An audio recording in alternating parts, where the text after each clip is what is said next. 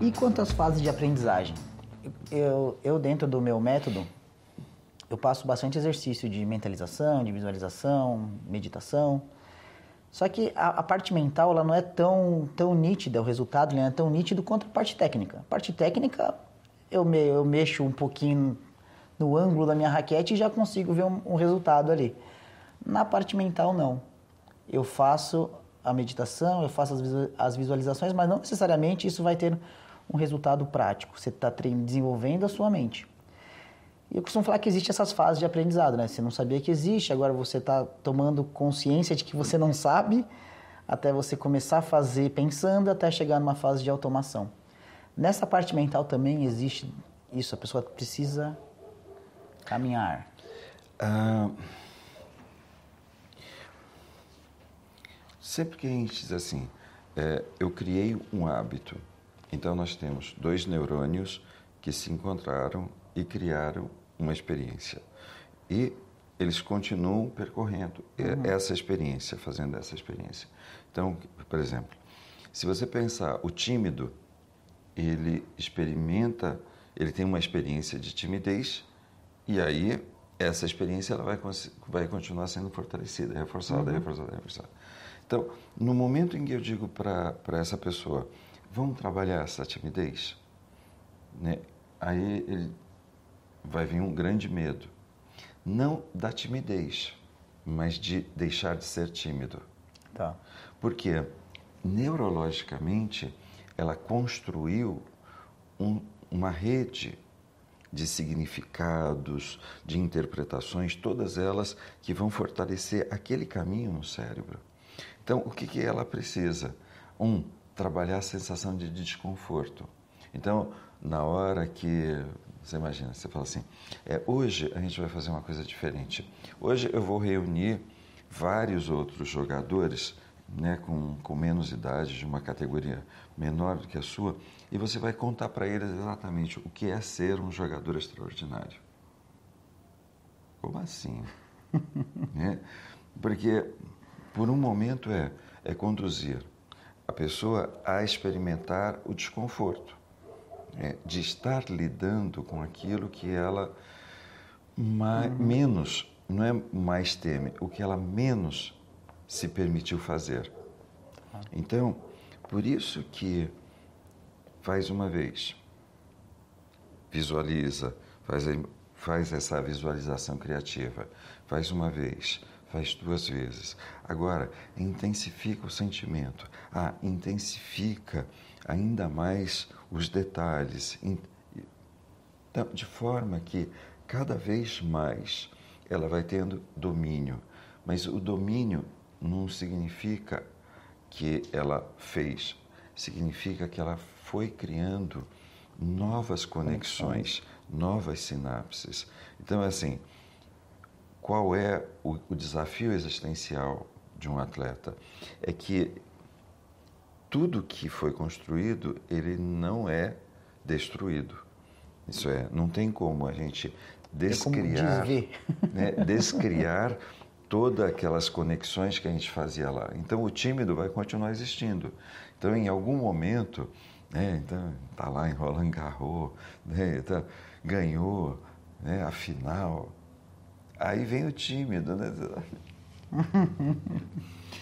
se permita ser tímido nessa hora. É. é. mas, assim, mas assim, é compreender que se eu ficar preso demais né, as experiências que são confortáveis para mim, uhum. é, as conhecidas, confortáveis às vezes é, é muito relativo, né? Porque Sim. assim, tímido, dizer que tímido é confortável, não, não, é conhecido.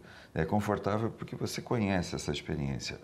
Da mesma forma, se você disser, ah, eu vou trabalhando a extroversão e vou trabalhando a extroversão, chega uma hora que eu também me sinto muito confortável com isso. Uhum. Então é por isso que é cada vez mais ampliar, exercitar e consolidar novas novas conexões, novas sinapses. Muito bom, muito bom. Nos seus treinamentos, um dos momentos mais marcantes para mim é que você sobe numa escada. E aí eu vou deixar o pessoal curioso para ver sua palestra. Por favor. e ali você fala, e eu falo bastante sobre isso num dos módulos do meu, da, do meu método, que é a importância do ambiente, de pessoas. Como é isso? No esporte isso é, é, é muito claro, da importância de você ter boas pessoas ao seu lado, mas como é que isso funciona realmente na prática? E quando o ambiente tóxico, o tóxico talvez esteja exagerando, mas o, o fator limitante está dentro de casa pai, mãe, é. família. É tóxico próprio, acho que a gente pode tentar enfeitar um pouquinho, mas é importante que às vezes esse trabalho ele possa ser ampliado para a família também. Por quê? Porque às vezes a expectativa, né? Então, um pai, uma mãe vê o filho, vê o talento no filho e aí começa a ansiedade por ver esse talento uhum. né, se manifestar e produzir resultados. Então, esse nível de expectativa pode se tornar extremamente danosa para o processo de desenvolvimento. Então, é muito importante que aconteça uma coisa que eu costumo, que é exatamente isso. Eu pego uma escada e bem alta e aí eu digo assim, aí eu fecho ela e aí eu digo A primeira coisa que nós temos hoje é um cenário que é o seguinte: a nossa escada não abre e não tem parede para a gente apoiar. E aí eu pergunto: se você tivesse que subir lá em cima, o que é que você precisa? Aí as pessoas dizem assim: apoio. Né? Assim, ah, gente, legal. Então você precisa desenvolver muito a sua, a sua competência de comunicação, de relacionamento, de envolver pessoas, né, de trazer as pessoas para junto uhum. de você, de se fortalecer, de você ter gente do teu lado que o tempo todo né, esteja exatamente te jogando para cima, te valorizando, te fazendo se sentir cada vez mais você, que você pode ser você. E aí eu falo assim, ah, ok, agora então, aí eu chamo as pessoas, as pessoas seguram a escada, aí eu digo assim, agora vem a parte das estratégias, as competências cognitivas. Então, é essa hora que o treinador, né? Então, é muito importante para você desenvolver o quê?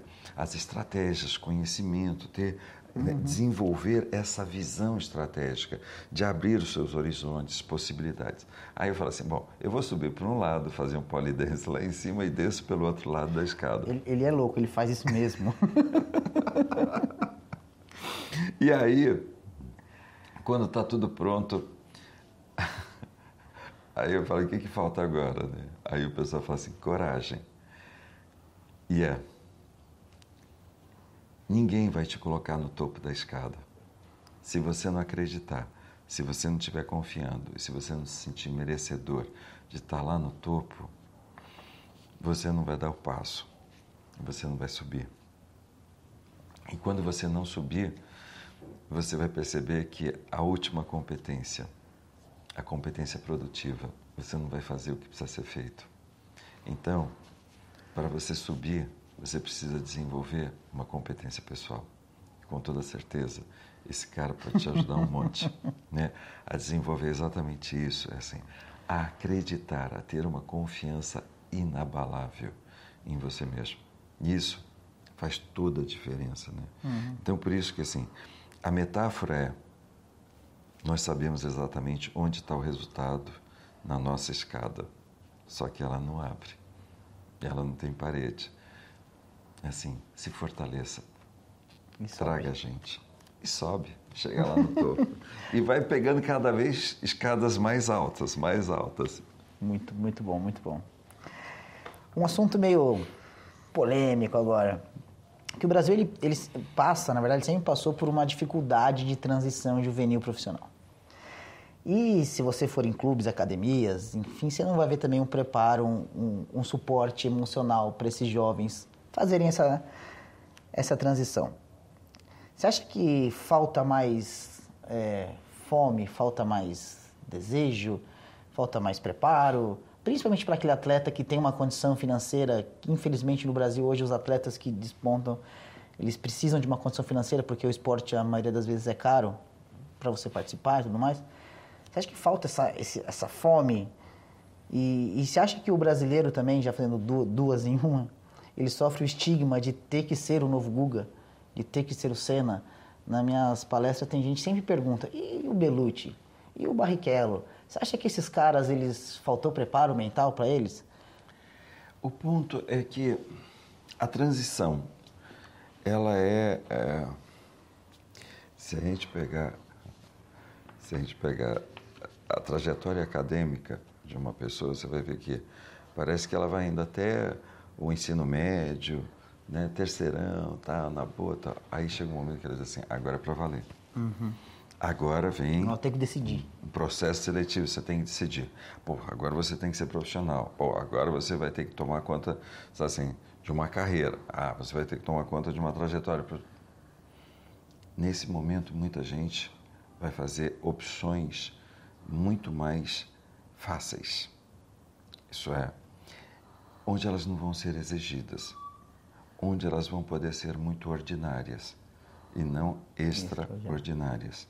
Então, a diferença muitas vezes é que quando você está é, ali infantil, juvenil, júnior, junior, tal, e aí você começa a perceber que o nível de pressão começa a aumentar. Então, quando a gente vai olhando assim o nível de pressão, significa que nesse momento é mais ou menos no processo, o que eu brinco com o processo seletivo de, de faculdade né, o, o, nosso antigo vestibular. Quando a gente fala assim, é, tem 100 vagas, assim, tem 100 pessoas para cada vaga. Aí você olha e você fala assim, bom, é o seguinte, 60 delas vai perder para o medo delas. então, são 40. Né? Dessas 40, pelo menos 30 vão estar despreparados. Vai sobrar 10. Então agora você tem que competir verdadeiramente com 10. Agora você efetivamente tem que trabalhar duro, muito duro, para ser exatamente o número um entre 10. Por isso que o processo seletivo, ele, se a gente olhar e falar assim, nossa, no Brasil, quantos garotos começaram a jogar tênis? Né?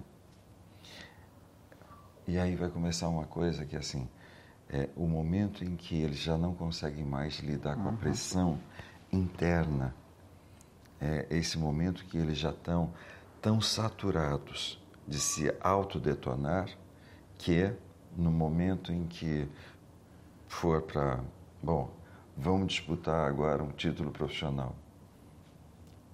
Praticamente ele já não tem mais estrutura emocional para suportar esse. Então, a gente brinca, né? Que é, é, é, muito gostoso quando você vai vendo os campeonatos juvenis, né? Porque aí tem um lance que aí o pessoal se encontra, aí já começa a fazer turismo. É... Ah, porque ah, tem, um, tem uma tenista que mora lá em Recife, aí eu vou para lá, não sei o quê, aí a gente vai sair. Gente... Então, ainda tem uma coisa muito inocente, um lado assim uhum. muito vibrante do jovem. Quando vai aproximando um momento de definição, agora, agora parece que isso, não, isso não dá mais, né? Agora já não dá para brincar. Agora já é. Agora é isso. Você é isso. Você é isso. E aí às vezes as pessoas se surpreendem com um Djokovic que você fala vai para uma entrevista gente, galera, tá da boa, tá. E aí você fala assim, gente, como pode? né? Não pode, isso não pode. Quer dizer, pode. Agora, novamente, às vezes dá certo porque o entorno, as pessoas ao redor desse jovem fortaleceu ele. Entendi. Foi assim, não foi nem o, o ambiente do clube, não foi nem o treinador, não foi, não, assim, foi o núcleo, o núcleo familiar que fez com que ele se fortalecesse. Né? o processo de compreensão, o processo de acolhimento, o processo de ajudar a vislumbrar o resultado que ele desejava, né, de fazer com que ele desenvolvesse essa confiança. Ok. Aí você fala, nossa, deu certo. né? Então, não é? É que isso, teoricamente, a, a família, a comunidade, ela poderia estar oferecendo isso para a gente se ela não fosse tão desequilibrada. Né? Então, aí o que faz com que muitos atletas, muitos jovens, precisem de, de profissionais como você, né? que faça exatamente o quê? Um processo de estruturação, um processo de acolhimento, de amparo, muitas vezes. Sim, né? sim. Que, assim, é fazer com que eles se sintam amparados, é fazer com que essa pressão interna diminua para que ele possa lidar com a pressão externa. Então, isso acontece de monte no tênis. É, e é incrível, né? Porque as pessoas falam assim, mas no futebol isso também acontece. Acontece numa intensidade infinitamente maior do que no uhum. tênis, pela quantidade de jovens sim, sim. que são revelados todos os anos. E aí eu digo, tem muitos Pelés que, que poderiam ter se tornado efetivamente grandes jogadores.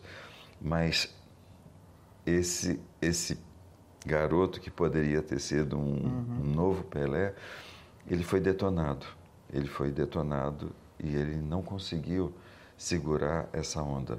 Então, é quando uh, esse jovem ele passa, ele passa o tempo todo é, tendo que ser um personagem, tendo que ser um personagem.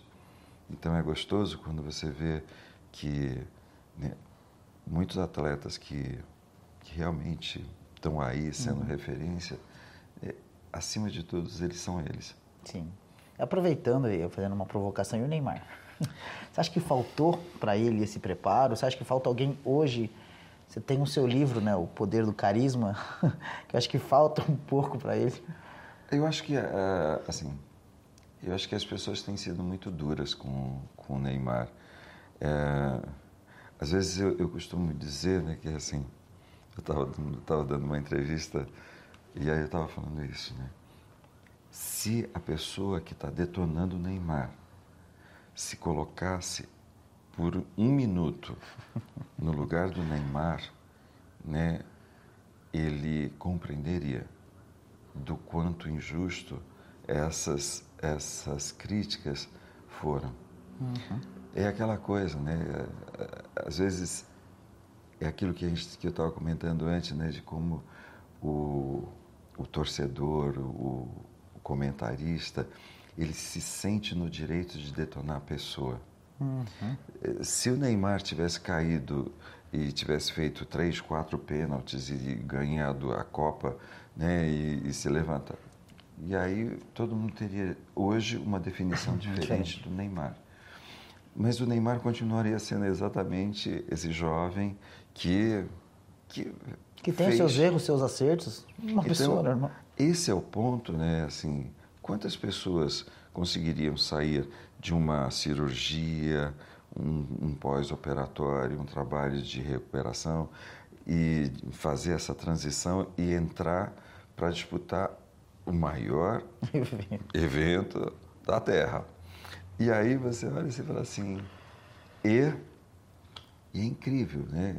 E aí você vai olhando que os comentaristas detonaram, Sim. mas os jogadores defenderam o é, Neymar. É, porque sabe, né?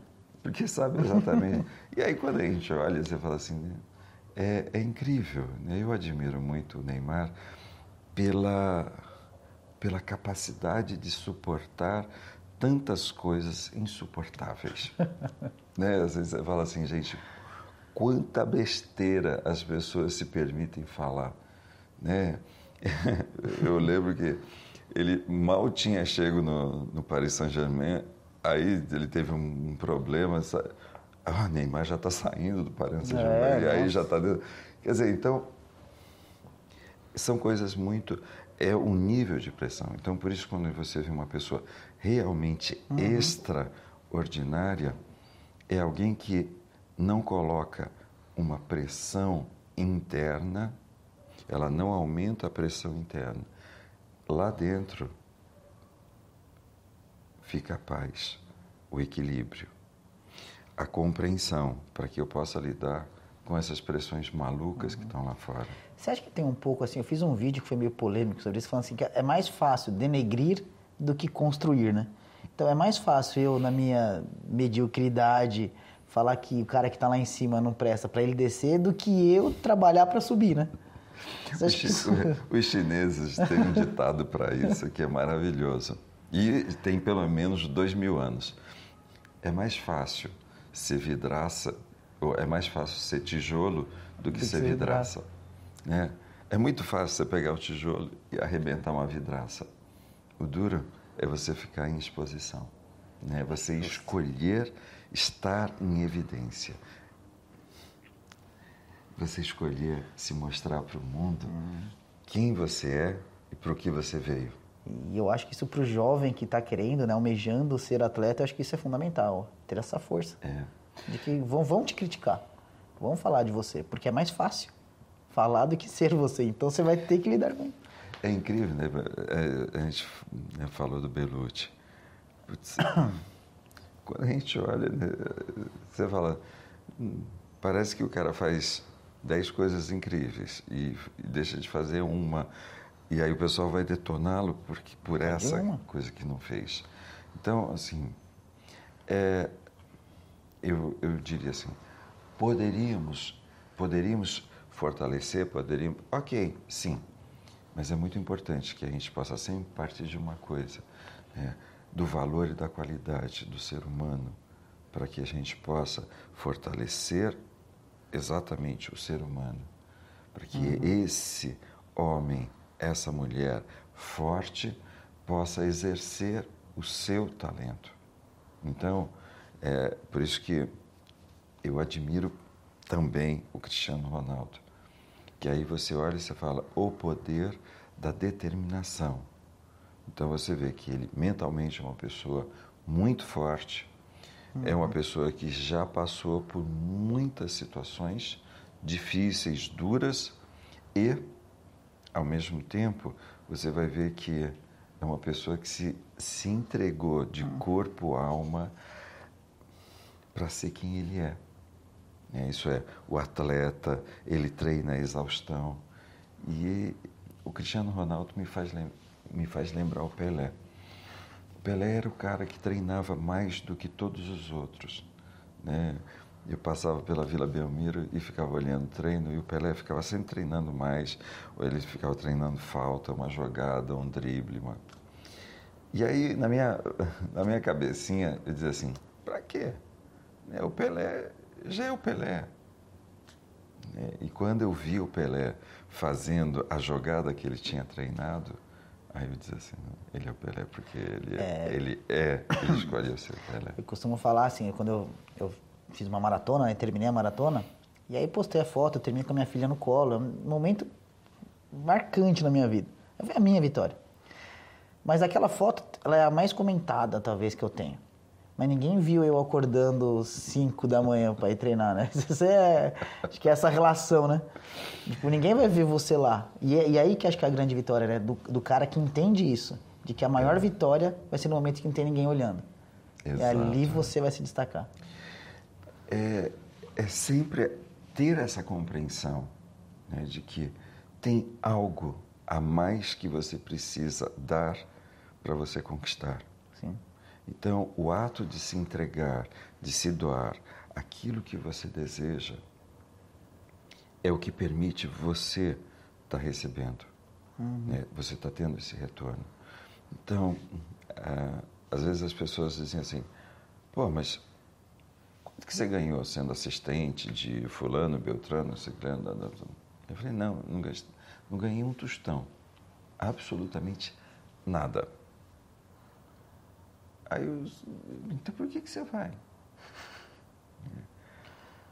E hoje para mim é muito claro, né? Eu sou quem eu sou hoje, graças a tudo aquilo que eu me doei para viver, para experimentar, para aprender com essas pessoas.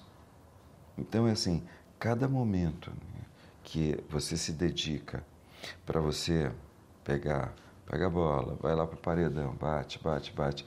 Assim, não é que você está aprendendo mais da raquete, não é que você está aprendendo mais da bolinha, não é, não, é que você está aprendendo mais de você mesmo.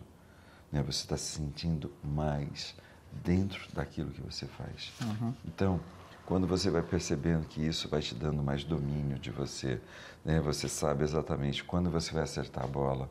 Parece que tem uma sensação que já antecipa, está antecipada. Né? É isso que a gente aprende quando a gente se entrega.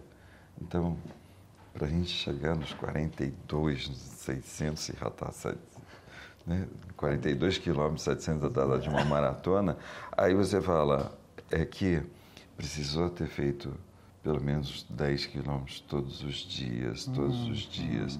Né? É uma entrega, uma dedicação para você conhecer o teu corpo dentro desse ritmo, como você pode ir além desse limite. Quer dizer, a gente vai se conhecendo onde? Naquilo que a gente se entrega. Né? Então, por isso que tudo aquilo que a gente se entrega tem um ganho, tem um retorno. Parece que tem sempre uma perda a tudo aquilo que a gente resiste a se entregar. Então, é aquele jogador que poderia ter tido uma trajetória fantástica, mas ele não se entregou aos treinos, ele não se entregou né, ao time, ele não se e aí você fala assim, ok, não teve o retorno, uhum. né? Então assim, é legal a gente poder perceber exatamente isso, né, que a conquista, né, ela nasce exatamente de você ter conquistado alguma coisa antes. Sensacional. Du, o seu livro Poder do Carisma, este livro, você fala o quanto isso a gente consegue desenvolver, né, o carisma, e, e quanto isso vai trazer mais resultado para a nossa vida.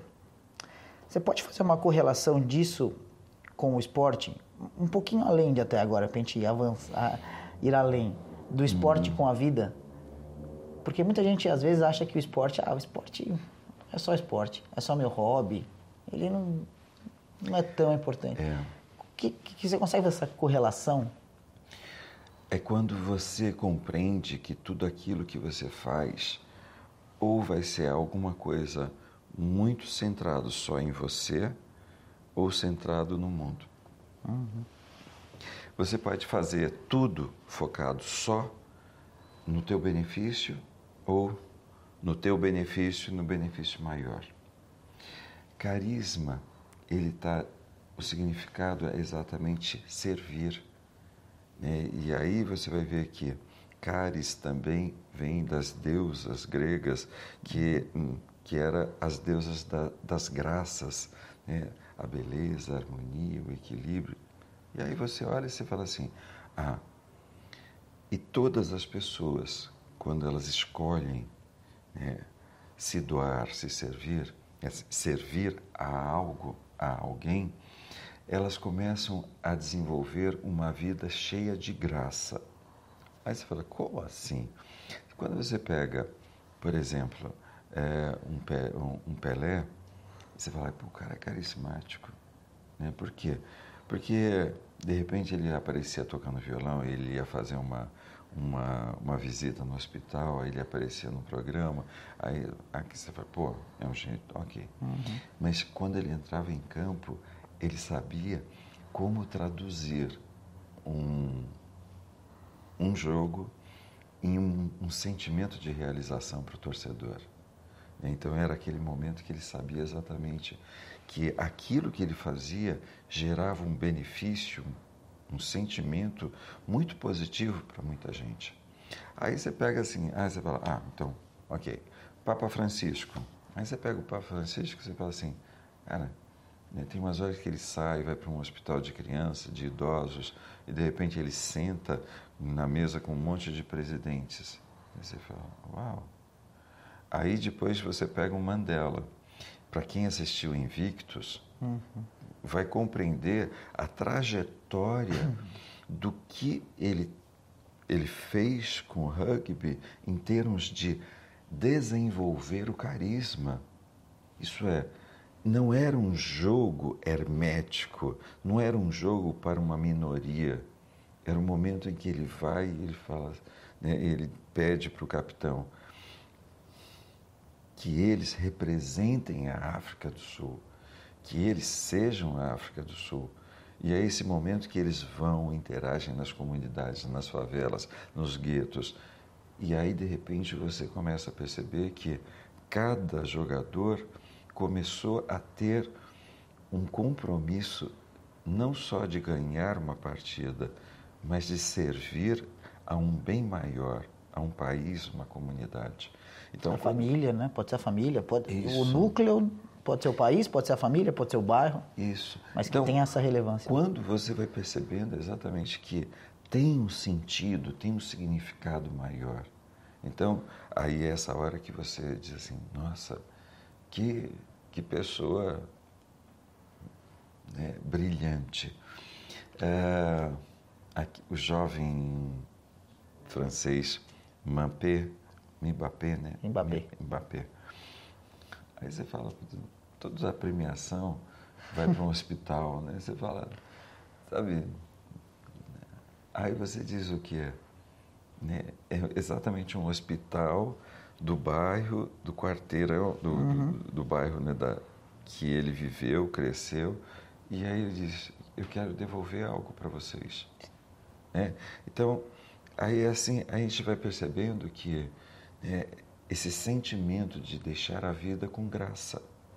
Não é uma vida sem graça. Isso, isso é brilhante, né? É, então, por isso que é legal quando a gente olha para a pessoa e você vê que ela tem graça. Né? Ela está leve, ela está vibrante, ela está para cima, ela está vibrando, está viva. E quando você vê uma pessoa sem graça, né, ela está fechada, em si mesmada, né, parece que não tem sentido aquilo que ela faz. Então, o carisma é exatamente isso, né? Por um momento é, é ter um domínio de si mesmo, mas a capacidade de você tocar, dar sentido e significado a outras pessoas com aquilo que você faz. E aí, isso é fantástico. Sensacional. A última, a gente ir já chegando aí, que eu, eu sabia que isso ia ser uma aula, né, não só uma entrevista. eu gosto muito de frases, né? E uma, uma das que me marca é o homem se torna aquilo que acredita ser. E tem uma do Walt Disney que eu gosto muito, é que se você pode sonhar, você pode realizar. E eu estou me realizando hoje aqui, conversando com você, e estar hoje vivendo, hoje ser especialista em alta performance esportiva é um sonho, mas foi isso isso emergiu mais quando você me disse uma frase num dos treinamentos, que agora já não lembro mais qual deles, já foram tantos, que é você me perguntou assim, Dani, você, você morreria pela sua filha? Eu estranhei a pergunta no momento falei assim, sim, com certeza. Aí você falou assim, é, é por isso que você vai viver por ela. Que aí, como disse Martin Luther King, né, se você não descobriu pelo que você morreria, você não descobriu pelo que viver. E aquilo me deixou, aquilo foi muito marcante porque aquilo me deu um propósito, um propósito de vida. Que você pode deixar essa mensagem aí de, do, da importância do, do propósito para esportistas, para as pessoas agora? É muito importante que a gente é, tenha sempre presente que que às vezes as pessoas dizem assim, ah, mas propósito, que é propósito? É quando você, por um momento, né, se projeta no tempo e aí você chega no último dia da sua vida e aí dá uma olhadinha para trás e aí você olha para ela e diz assim, essa era a vida que eu queria ter deixado. Era exatamente esses resultados que eu queria ter deixado para todas as pessoas que vão vir depois. É, eu costumo dizer que meu propósito é muito simples. Eu quero deixar o mundo melhor do que eu peguei. Por isso que eu trabalho com pessoas, com a educação, empresas, esporte, assim, porque para deixar melhor. Então, esse compromisso é qual é o resultado que você que te deixaria muito satisfeito em saber que quando você partir, todas as pessoas vão dizer assim: "Uau! Que genial que essa pessoa tenha existido, porque ela deixou uma luz gigantesca para que todos possam seguir nessa direção. O bem maior que você escolhe deixar para todas as pessoas que vão vir depois de você. com toda certeza, essa luz vai nascer no momento em que você parar de brigar com você, no momento que você se aceita, que se ama, se dá o devido valor, confia, sem a menor restrição e principalmente faz o que precisa ser feito para que você viva os resultados e deixe como legado para todas as pessoas que vão vir depois de você. E aí, naturalmente, incrível. Isso vai acontecer. Pessoal, quem quiser saber mais sobre esse fenômeno, meu mestre, site edushin.com.br, Shin é S-H-I-N, ou pelo Instituto, no Instituto Eduardo Chiniachi, que é, que é institutoedushin.com.br. Lá você vai ver o treinamento Power Professional, se você quiser se tornar um profissional poderoso, empoderado, formação em coaching. Hoje eu tenho a satisfação de fazer parte da equipe de staff desse treinamento, ele é incrível. Tem o Namastê, que eu falo que é um treinamento obrigatório de vida, de autoconhecimento, é uma imersão de, de autoconsciência, que é fenomenal. Tem o Inner Vision, e esse cara tem. Se você é dono de empresa, de clube, de academia, também faz palestras, garanto que a sua empresa vai ser uma antes do Edu e outra depois do Edu, que ele faz, ele faz chover, tá? Queria também deixar um presente para você que está assistindo. Eu vou fazer um sorteio, tá? Oba! Dos quatro livros, vai ser um combo, então assim, você vai receber a coletânea dos quatro livros do Edu. A Vida é um Milagre, Transforme Sonhos em Vida, Viva Como Você Quer Viver e o mais recente, né, O Poder do Carisma. O Transforme Seus Sonhos em Vida, para mim, Edu, eu não sei se foi porque foi o primeiro que eu li, mas é absurdamente impressionante. Você tem algum Delícia. que você tenha. Olha, eu costumo sempre dizer que, como filhos, eu amo todos. todos.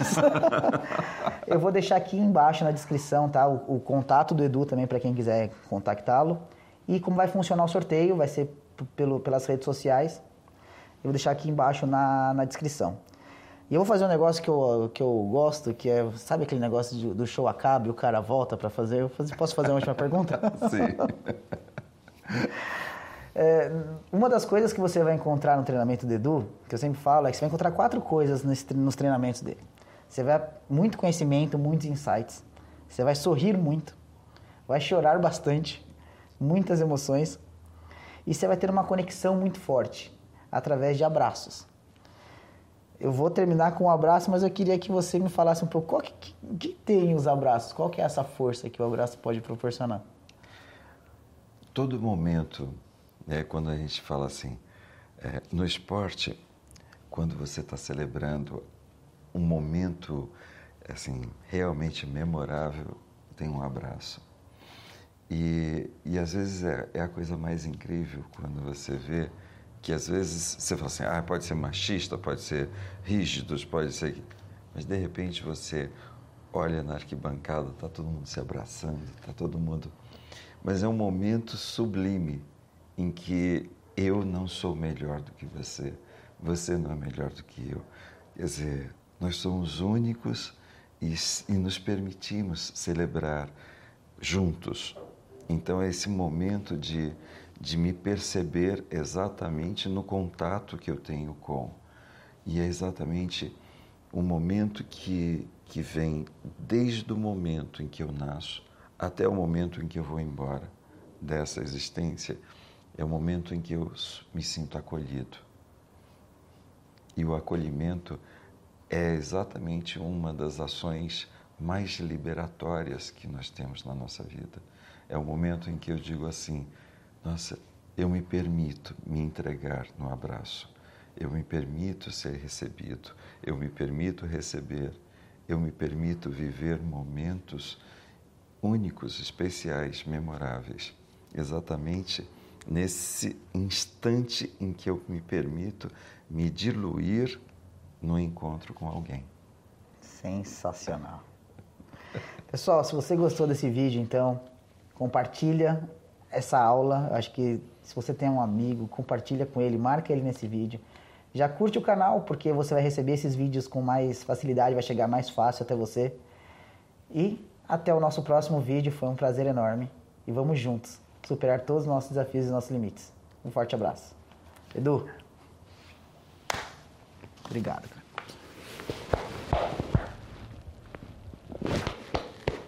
Gratidão. Gratidão. Valeu, Boa. pessoal.